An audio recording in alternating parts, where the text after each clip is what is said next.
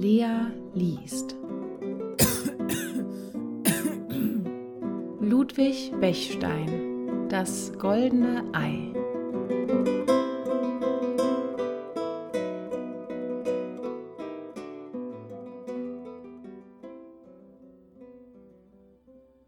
Es war einmal in einer Stadt ein reicher Kaufmann, der hatte drei erwachsene Töchter. Diese waren an Leibesgestalt eine wie die andere sehr schön und waren auch gut und bescheiden, während andere in so glücklichen Verhältnissen manchmal gar hochmütig und berückt sind. Dass sich frühzeitig schmucke Freier um die schönen und reichen Mädchen bemühten, war natürlich. Doch waren diese zu schüchtern und zurückhaltend, und so kam in der Kürze keine Heirat zum Stand. Aber einmal, als die reiche Kaufmannsfrau mit ihren drei schönen Töchtern einem großen Festball beiwohnte, machte sich einer unter den anwesenden jungen Herren, der sich sehr fein und anmutig zeigte, besonders um die älteste Kaufmannstochter tanzte gar oft mit ihr, sagte ihr viele schöne Worte und war so glücklich, ihre Liebe zu gewinnen. Beim Abschied war er überaus gefällig und liebenswürdig gegen Mutter und Töchter und erhielt gerne die Erlaubnis, am anderen Morgen einen Besuch bei ihnen machen zu dürfen.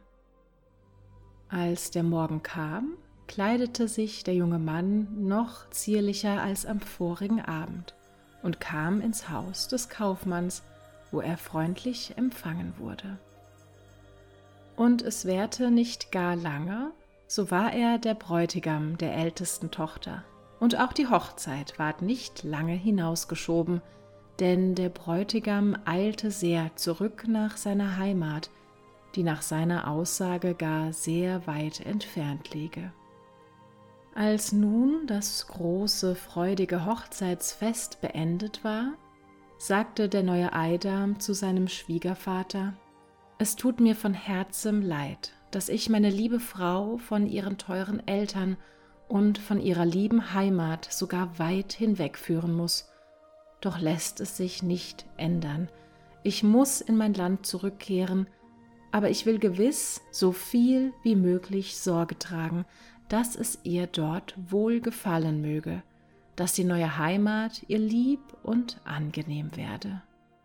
Die Eltern fügten sich in die Notwendigkeit, und der Vater sprach zur Mutter, Was dünket dir, liebes Weib, wenn wir nun unserer Tochter ihr ganzes Erbe mitgeben, denn die Entfernung ist zu groß, als dass wir Hoffnung haben könnten, sie so bald wieder zu sehen.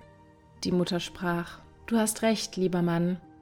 Ich merke, dass unser Schwiegersohn sehr reich ist, und so wird unsere Tochter dann das Gleichgewicht mit ihm halten. Denn immer passt Gleiches zu Gleichem am besten. Geht die Frau nicht leer ein, so wird sie freundlicher von ihrem Mann behandelt. Als die Reise vor sich ging, sandten die guten Eltern ihrer Tochter sechs Wagen voll Gut und Geld und schöner Kleider und Geräte mit. Die Fahrt warte lange, die Gegend wurde immer rauer, die Wälder immer größer und dunkler. Da endlich, mitten im schaurigen Wald vor einem großen, düsteren Gebäude, befahl der junge Ehemann, Stille zu halten. Das war seine Heimat und die neue Heimat der schönen jungen Frau, die fast ein wenig darüber betreten war, dass es hier ringsrum so gar düster aussah. Doch wusste der Gemahl sein liebes Weibchen gar bald wieder zu erheitern. Und als sie nun erst im Haus war und die Treppe hinangestiegen, wurde sie auch mit Freuden gewahr, dass das Haus von innen gar nicht düster, sondern recht anmutig war, recht reich und recht ausgeschmückt. Sie schritt von einem Zimmer in das andere und fand alles schön und gut. Doch eine Zimmertüre, die schwer von Gold war und wo darüber auf dem Gesimse ein großer goldener Schlüssel lag, wurde ihr trotz allen Bitten von ihrem Gemahl nicht aufgetan. Er sagte, Da hinein kann ich dich nicht führen, meine Liebe, ich habe etwas darinnen, das dir zu sehen nicht frommt. Auch würde es dich nicht im geringsten interessieren, wenn ich es dir zeigen wollte. Da ließ sie zwar ab von ihren Bitten, heimlich war sie aber doch neugierig zu wissen, was wohl in diesem Zimmer sein möge, das sie durchaus nicht sehen dürfe. Nun fügte sich's einmal, als etliche Wochen vorüber waren, dass der junge Ehemann auf die Jagd ging. Und da sagte er beim Abschied, Liebes Weibchen, ich will dir ein Spielzeug geben, dass du dir die Zeit damit angenehm vertreibest aber du darfst ja keinen Flecken hinanbringen. Und da gab er ihr ein kleines goldenes Ei, worüber sie eine große Freude hatte. Als der Jägersmann fort war und die einsame Frau ein Weilchen mit dem Ei gespielt hatte, dachte sie jedoch, Ei, wie wär's, jetzt bin ich allein.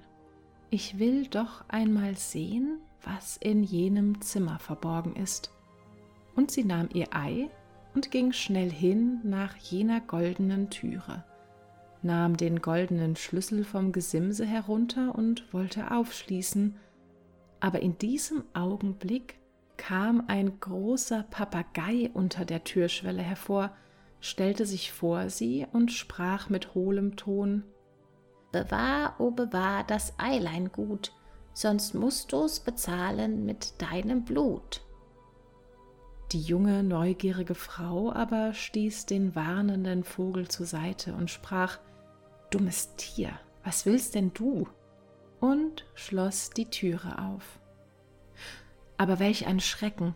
Hier stand ein großer Kessel mit Blut angefüllt, daneben ein Block und ein Beil, und zur Seite war eine lange Tafel. Darauf standen lauter weibliche Totenköpfe, und o oh weh, da hatte die Frau vor Schrecken ihr goldenes Ei in das Blut fallen lassen. Sie zog es schnell wieder heraus, schloss die Türe zu und eilte entsetzt davon. In ihrem Zimmer wischte sie dann ihr Ei sorgfältig ab, auf das ihr Gemahl, wenn er zurückkehre, keine Blutflecken sehen möge. Allein mit dem Blut ging auch das Gold ab, und so war das Ei zum großen Jammer der Frau doch verdorben und verriet sogleich, als der Gemahl von der Jagd nach Hause kam, was unterdessen geschehen war. Da aber zog der Jägersmann die Augenbrauen wild zusammen und packte die zitternde Frau, schleppte sie nach jedem grausigen Zimmer und sprach, indem er das Beil ergriff, Hat es dich gelüstet, törichtes Weib, zu schauen, was ich dir verbot, so magst du büßen. Und da hieb er ihr den Kopf ab und stellte ihn neben die anderen Köpfe auf die Tafel. Nach kurzer Zeit machte sich der grausame Mann auf, reiste wieder hin in jene Stadt, wo seine reichen Schwiegereltern wohnten, und als er dort ankam, hub er ein Jammergeschrei an. Sein teures Weib wäre ihm gestorben und er sei untröstlich. Den Eltern und Geschwistern war dies ein großes Leid, und nach etlichen Wochen beruhigten sie sich wieder, und der böse junge Mann heiratete die andere Schwester. Dieser ging es eben nicht besser als der ersten. Sie schloss vor Neugierde jene Türe auf, hörte nicht auf den warnenden Papageienvogel, befleckte das goldene Ei mit Blut und wurde dann von dem unmenschlichen Gemahl ebenso getötet wie ihre Schwester und wie schon viele andere auf diese Weise ihren Tod gefunden hatten, was man an der Zahl jener aufgestellten Totenköpfe ersah. Abermals kam der Schwiegersohn in tiefer Trauer bei den Schwiegereltern an und meldete den Tod der zweiten Frau und stellte sich wie verzweifelt. Aber nach etlichen Wochen beruhigte er sich auch wieder über dieses herbe Schicksal und sprach zu seinen Schwiegereltern Meine teuren Eltern, ich bin von Herzen betrübt ob meines schmachvollen Geschickes, und mir würde wohl nimmer wieder eine Freude auf Erden blühen, wenn ich einsam und ferne von euch meine Tage verleben sollte. Gebt mir euren letzten Segen und gebet mir eure jüngste Tochter, meine liebe Schwägerin, zur Frau, dass sie der Trostengel sei in meinem Leiden. Und auch diesmal willigten die Eltern ein und die Hochzeit war bald vollzogen, und wieder folgte ein stattliches Heiratsgut den beiden Neuvermählten in die weite Ferne. Doch angelangt führte der Gemahl seine junge Frau wieder durch die Zimmerräume seines Schlosses, und als er vor die goldene Tür kam, sprach er wieder Liebes Weib, dieses Zimmer kann ich dir nicht öffnen, ich habe etwas darinnen, das zu sehen dir nicht frommt. Lass uns zurückkehren. Da war sie klug und dachte, erfahren muss ich schon, was darinnen ist, aber vorsichtig muss ich sein und auf meiner Hut. Als nun der Gemahl einmal auf die Jagd gegangen war und ihr zuvor zum Spielzeug und Zeitvertreib ein goldenes Ei gegeben hatte, dachte sie, als sie ein Weilchen mit dem Ei gespielt hatte, Ei, jetzt bin ich allein. Ich will sehen, was in jenem Zimmer verborgen ist. Und da eilte sie hin mit ihrem goldenen Ei, nahm den Schlüssel vom Gesimse herunter und wollte aufschließen. Und indem schoss der Papagei wieder unter der Schwelle hervor und hub an mit hohlem Ton zu warnen, Bewahr, o oh bewahr, das Eilein gut, sonst musst du's bezahlen mit deinem Blut. Da ward die junge Frau aufmerksam nahm ein Leinentüchlein und wickelte das Ei hinein und legte es vor die Türe. Dann schloss sie auf und schaute mit Schreck und Graus, was hier verborgen war. Sie erkannte sogleich die Köpfe ihrer beiden Schwestern, und ein großer Jammer schnitt ihr durchs Herz. Doch, dachte sie, schnell und klug musst du handeln, wenn du diesem Bösewicht aus den Klauen entrinnen, seine bösen Taten ans Licht bringen willst. Und sie nahm rasch die beiden Köpfe ihrer Schwestern und eilte hinweg und bewahrte sie heimlich auf. Dann holte sie ihr goldenes Ei und sagte zu dem Papageivogel, der daneben sitzen geblieben war, Bester Vogel, habe Dank für deine Warnung ich werde Sorge tragen, dass dir stets Futter und Trank gereicht werde, und du sollst von nun an nicht mehr unter dieser düsteren Schwelle, sondern in meinem freundlichen Zimmer wohnen.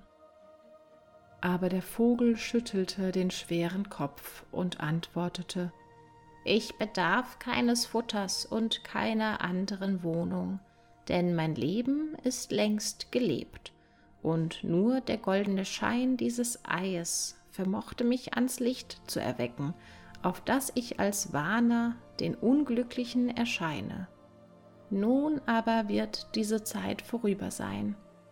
Du wirst dem Bösewicht seinen Lohn bereiten und damit zugleich auch meine Rache ausführen, die ich ihm schwur, als er mir das erste geliebte Ei stahl, worüber ich vor Kummer gestorben bin.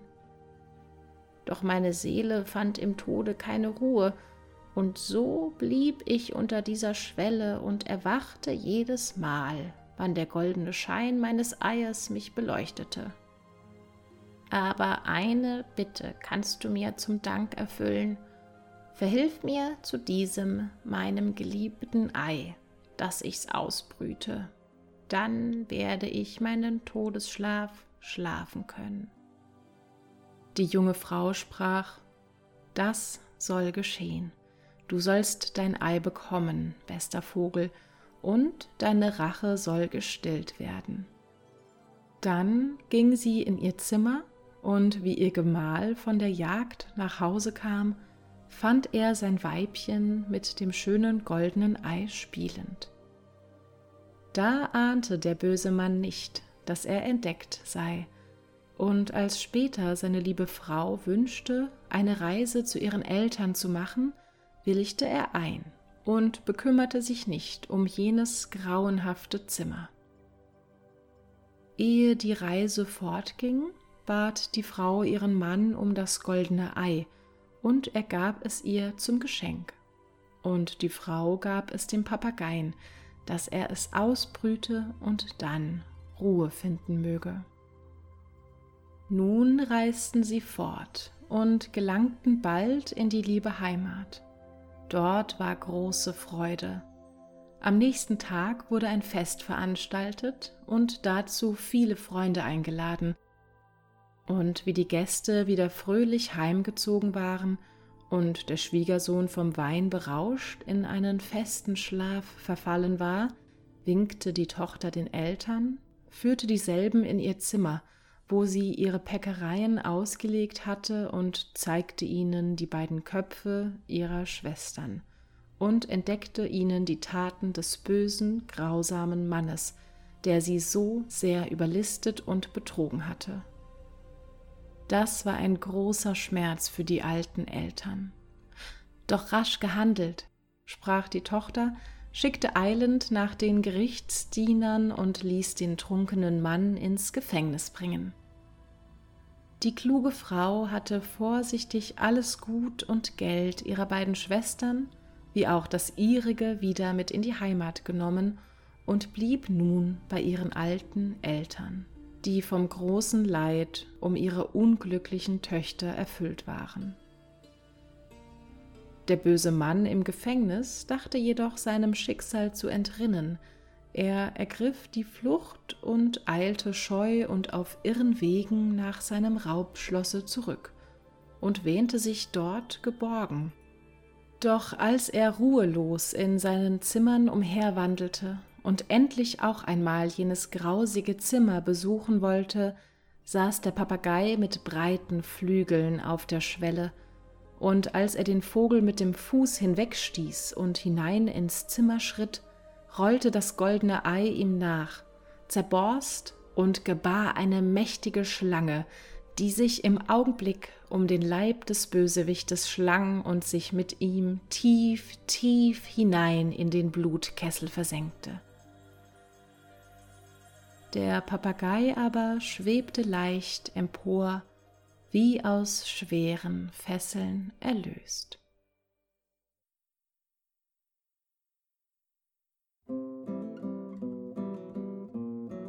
Das war Lea liest.